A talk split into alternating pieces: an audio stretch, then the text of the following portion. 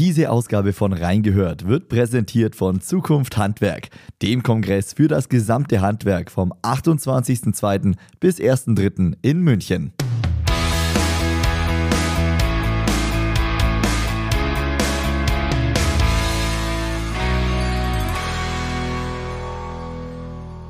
Hallo zusammen und herzlich willkommen bei Reingehört, dem Podcast für Reinigung und Hygiene.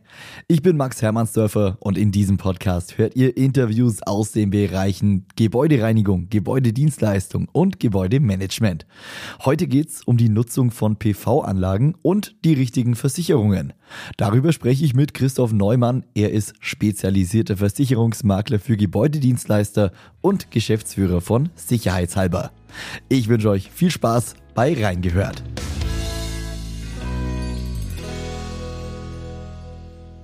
Hallo, Herr Neumann. Hallo, Herr Hermannsdorfer. Herr Neumann, Photovoltaik und Solarenergie liegen ja voll im Trend. Auch immer mehr Gebäudedienstleister setzen jetzt auf selbsterzeugten Solarstrom und investieren in eigene PV-Anlagen. Wir klären heute die Frage, wie diese Anlagen richtig versichert werden können. Ähm, zu Beginn erstmal die Frage, was sind denn Gründe für Gebäudedienstleister, sich für eine PV-Anlage zu entscheiden? Können Sie da mal ein paar Einblicke geben? Naja, aus meiner Sicht äh, ist es ja relativ einfach zu begründen. Die PV, also es gibt immer Wirtschaftsgebäude, die die ähm, Gebäudedienstleister haben. Ähm, in der Regel große Dachflächen, wo man eine PV-Anlage auch draufsetzen kann, relativ einfach montieren kann. Ähm, die Gebäudedienstleister werden sicherlich sich darüber Gedanken machen, wie sie in der Zukunft Mobilität haben. Also werden sie auch in Elektroautos investieren. Dann könnten Sie mit einer PV-Anlage zumindest tagsüber Strom erzeugen, das in ein Speichermedium einstellen, dann nachts Ihre Fahrzeuge wieder betanken, werden unabhängig von den Strompreisen dann sein, weil sie selbst produzieren und können natürlich in ihre Kommunikation auch einbinden, dass sie eine gewisse Nachhaltigkeit und Nachhaltigkeits Themen für ihr Unternehmen entdeckt haben. Mhm. Ähm, Finde ich alles ganz spannend. Also äh, tatsächlich macht es aus wirtschaftlichen Gründen für die Zukunft Sinn. Und man kann natürlich dann die Dächer, die sonst lediglich regenabweisend sind, möglicherweise dann noch als Produktionsstätte für Solarstrom nutzen. Das hört sich alles sehr, sehr vernünftig an. Ja, dann schauen wir doch mal auf die richtige Versicherungsart. Was ist denn dabei wichtig? Was sind denn so die Punkte, die man beachten muss?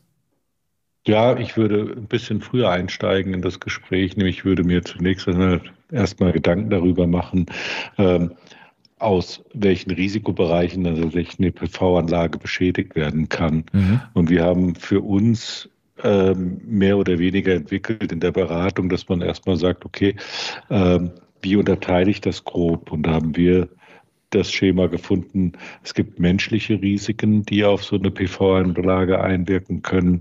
Es gibt die technischen Risiken und es gibt die Naturrisiken. Okay. Ähm, bei den menschlichen Risiken denken wir erstmal äh, an Ungeschicklichkeit, Fahrlässigkeit bei der Montage oder beim Begehen eines Daches wird er beschädigt, Böswilligkeit, Vandalismus, also die irgendjemand Dritter, betriebsfremder Dritter ähm, beschädigt die Anlage, Diebstahl, ist mhm. auch eine Frage. Ähm, dann innere Unruhe, Streik, also wenn durch Beschädigung durch Streik entsteht, das ist eine andere Geschichte. Aber das sind so diese menschlichen Themen. Ungeschicklichkeit, Dritte, die etwas beschädigen, das ist ein Risikofaktor. Der nächste Risikofaktor, da kommt man auch relativ zügig dazu, ist aus der Technik heraus. Das heißt also, wir haben Konstruktionsfehler, Materialfehler, Ausführungsfehler, Überspannung in der Anlage, mhm. ähm, ein Kurzschluss, ein Blitzschlag, äh, diese Themen abzusichern. Ja?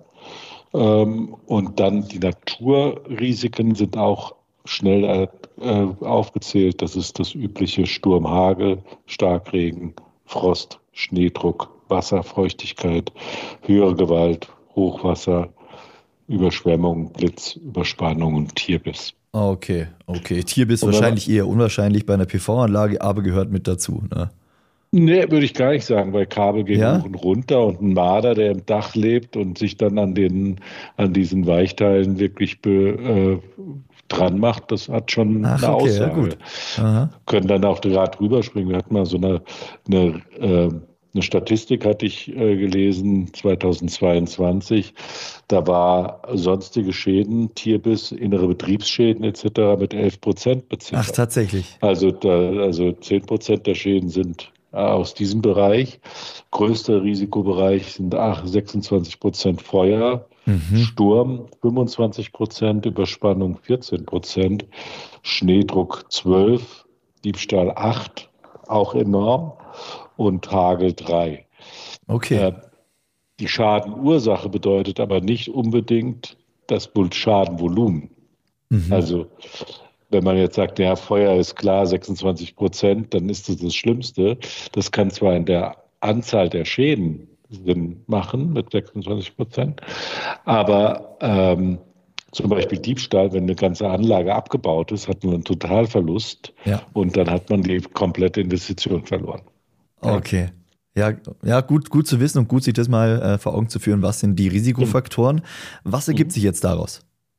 Daraus ergibt sich, dass man äh, eindeutig, also wenn man bei den menschlichen Risiken schaut, kann man schon direkt feststellen, dass die einfachen versicherten Gefahren aus einer Gebäudeversicherung oder aus einer Überschneidung aus der Inhaltsversicherung, dass das nicht funktioniert, weil äh, in den Gebäudeversicherungsthemen oder bei den üblichen Sachversicherungen hat man ja so eine begrenzte Anzahl an Gefahren, die dann zu einer Schadenregulierung führen können. Klassisch Feuer ist deklariert, es brennt, Brand ähm, äh, ist deklariert und dann kommt man dazu, dass da eine Entschädigung stattfindet. Ja. Mhm.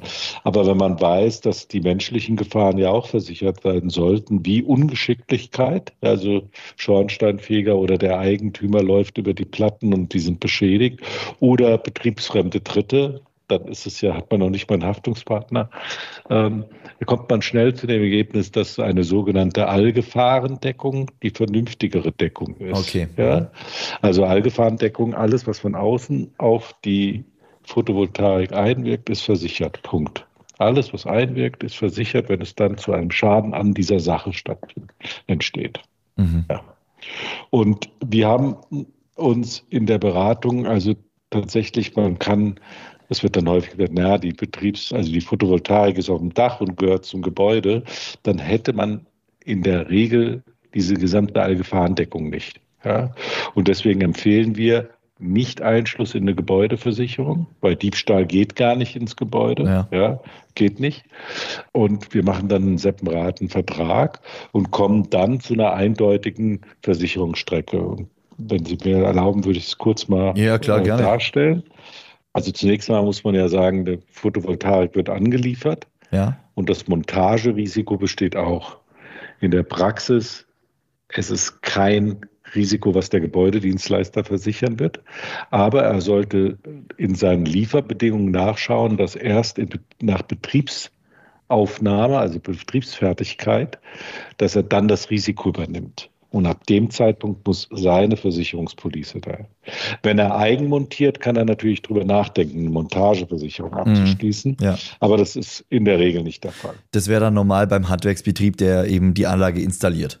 Genau, dann kann man, also wenn der, der Installateur äh, muss sich darum kümmern, ob der jetzt eine Montageversicherung hat oder nicht, ja. ist für den Gebäudedienstleister nicht so wichtig, sondern für ihn ist es wichtig, dass er erst das Risiko übernimmt nach Einbau und Probebetrieb und wenn die dann halt äh, in den Betrieb geht und die abgenommen ist und ab dem Zeitpunkt greift dann auch sein Versicherungsschutz. Mhm.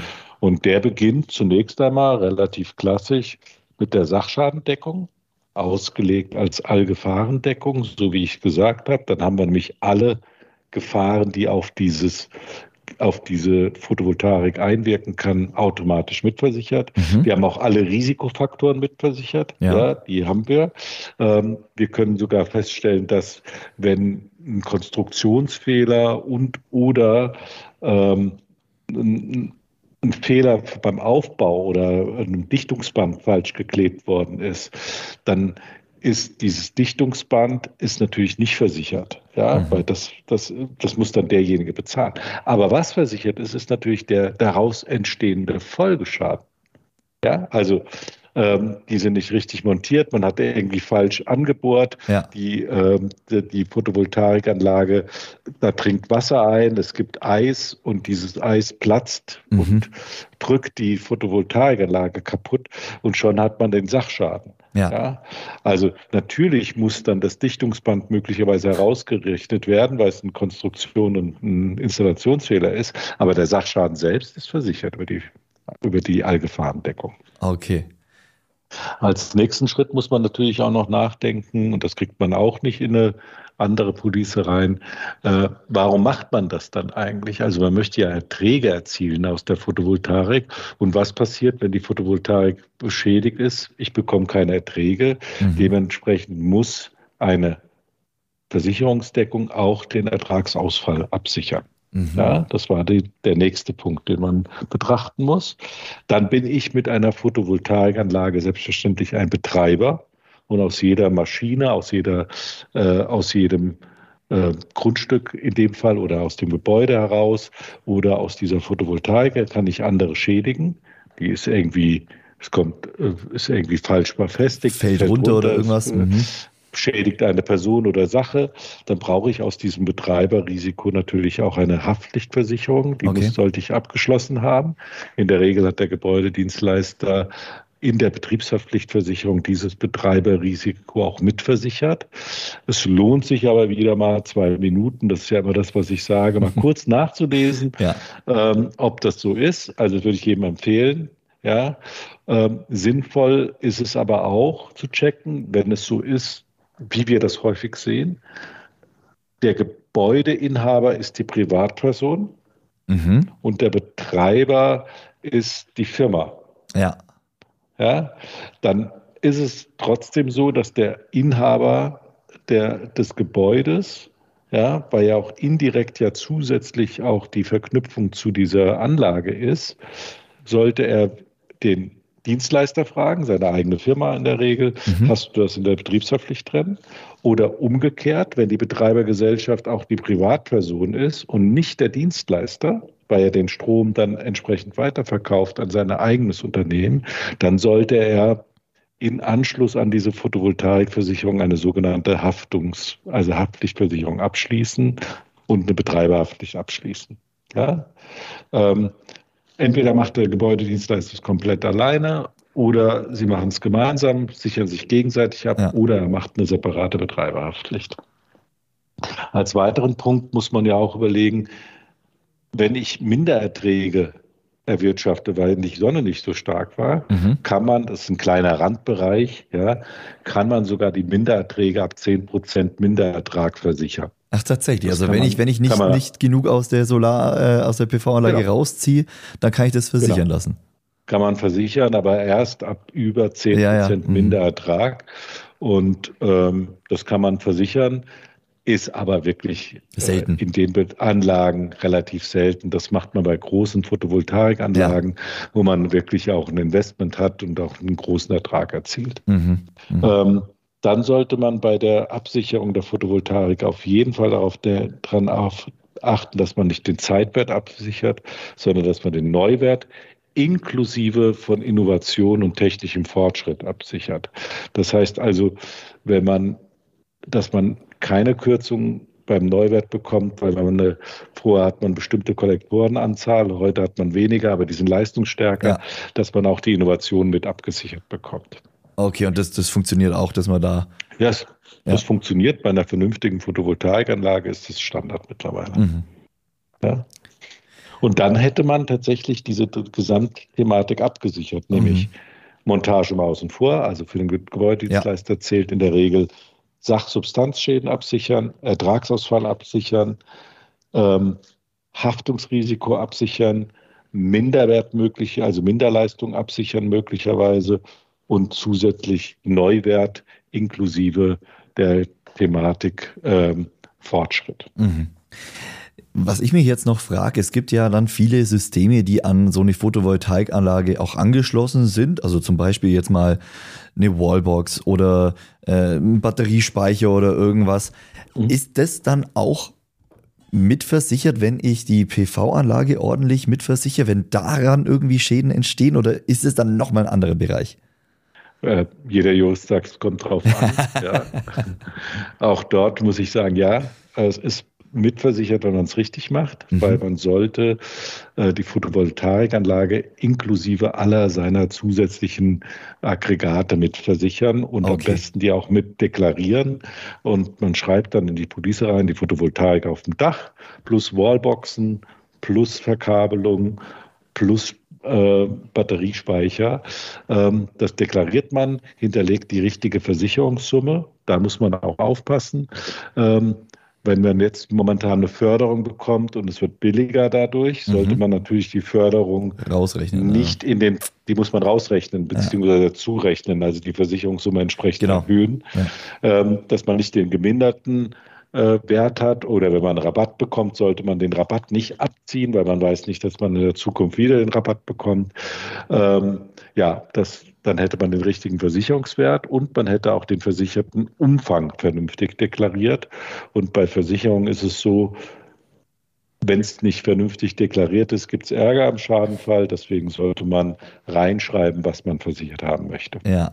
Jetzt haben wir ja bei vielen verschiedenen Versicherungen auch schon mal über, über äh, vorgeschlagene Deckungssummen gesprochen, in welcher Höhe Sachen versichert mhm. werden sollen.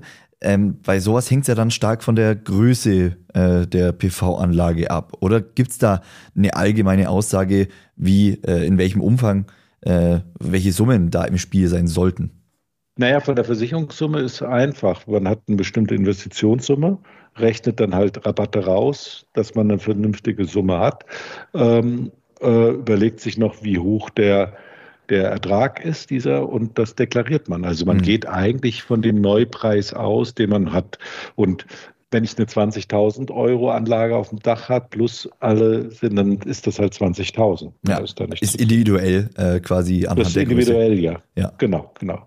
Und ähm, bei größeren Photovoltaikparks kommt natürlich noch hinzu, dass der Versicherer möglicherweise auch Sicherungen haben möchte. Also bei diesen ganzen Dachanlage mhm. Standard. Mhm. Aber wenn ich jetzt eine freistehende Photovoltaikanlage auf dem Feld habe, was ich mir angemietet habe, weil ich meinen Fuhrpark mit Strom versorgen möchte, ja. dann fordert der Versicherer mittlerweile auch Sicherungen, weil die 11 Prozent Diebstahl oder was das war, ich lese mal, nee, 8 Prozent Diebstahl ja. als Schadenursache, äh, sind natürlich nicht auf dem Dach, sondern in der Regel bei Freiflächenanlagen. Mhm. Und da brauchen sie eine Kameraüberwachung, einen, einen, einen Sicherheitsdienst, äh, da brauchen sie schon Schutzmaßnahmen. Ja, okay. Weil sonst fahren da LKWs vor, bauen diese, diese ja. Panels ab und die sind dann nicht mehr gesehen. Ja, nee, das wollen, das wollen wir nicht. Äh, ich würde sagen, zum Abschluss schauen wir nochmal auf so auf, auf, den, auf den Standardfall, also auf äh, PV-Anlage auf dem Dach zum Beispiel vom Gebäudedienstleister. Mhm. Ähm, können Sie zum Abschluss zusammenfassen, nochmal die Punkte äh, kurz nennen, über die sich ein Gebäudedienstleister Gedanken machen muss, wenn er eine PV-Anlage äh, aufs Dach setzen möchte? Also erster Punkt ist, Prüfen meiner Lieferleistungsvertrag mit dem Errichter. Ist der Risikoübergang, wann ist er gesetzt? In der Regel erst nach Betriebsfertigkeit der Anlage und Probelauf. Punkt. Zweites Thema ist, er hat sicherlich eine Gebäudeversicherung, aber wir empfehlen, dass er eine Allgefahrendeckung abschließt, eine Elektronikversicherung in der Regel, also das wird in der Sparte geführt und dass er dann sich überlegt, okay, ich mache die Sachgefahren über die Allgefahrendeckung. Ich habe eine bestimmte Ertragsausfallversicherung. Ich brauche eine Betreiberhaftpflicht oder ich schließe die Haftungsrisiko in meine Betriebshaftpflicht ein. Ich überlege mir, ob ich die finanziert habe und dass die so ein Gap absichern muss wie bei einem Kfz. Also der Buchwert ist höher bei einem Totalschaden als, als das, was ich schon geleistet habe. Und der mhm. Leasinggeber möchte gerne weitere Forderungen stellen. Wir gucken uns den den Versicherungswert an, ja, den Versicherungswert an und die Gesamtanlage inklusive alles Zubehörs schließt dort ein und überlegt mir möglicherweise, ob ich dann noch äh, einen Minderwert oder Minderertrag versichern möchte. Ähm, und dann bin ich eigentlich durch. Dann genau. deklariere ich das und habe eine eigene Police und ganz vorneweg auch oder zum Schluss, weil das interessieren auch die Gebäudedienstleister, diese Photovoltaikversicherung für Normalanlage ist nicht teuer. Wir reden von um die 500 Euro bei 70.000 Euro Wert. Ja, Jahresbeitrag. Mhm. Ja, ähm, man sollte jemanden befragen, der sich da auskennt und dann hat man das recht zügig im Griff. Alles klar. Mit diesen Tipps schließen wir das Interview ab. Herr Neumann, vielen herzlichen ja. Dank Ihnen. Wir hören uns dann beim nächsten Mal wieder. Äh, Ihnen alles Gute und bis bald. Ja, vielen Dank, dass ich wieder dabei sein durfte. Herzlichen Dank. Dankeschön. Ciao. Ciao.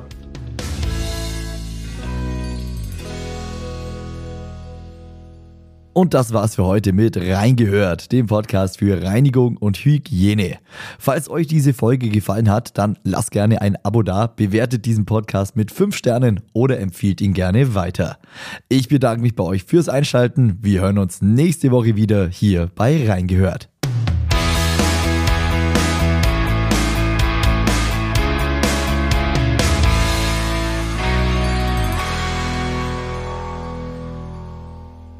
Diese Folge wurde präsentiert von Zukunft Handwerk, dem Kongress für das gesamte Handwerk vom 28.02. bis 1. März in München.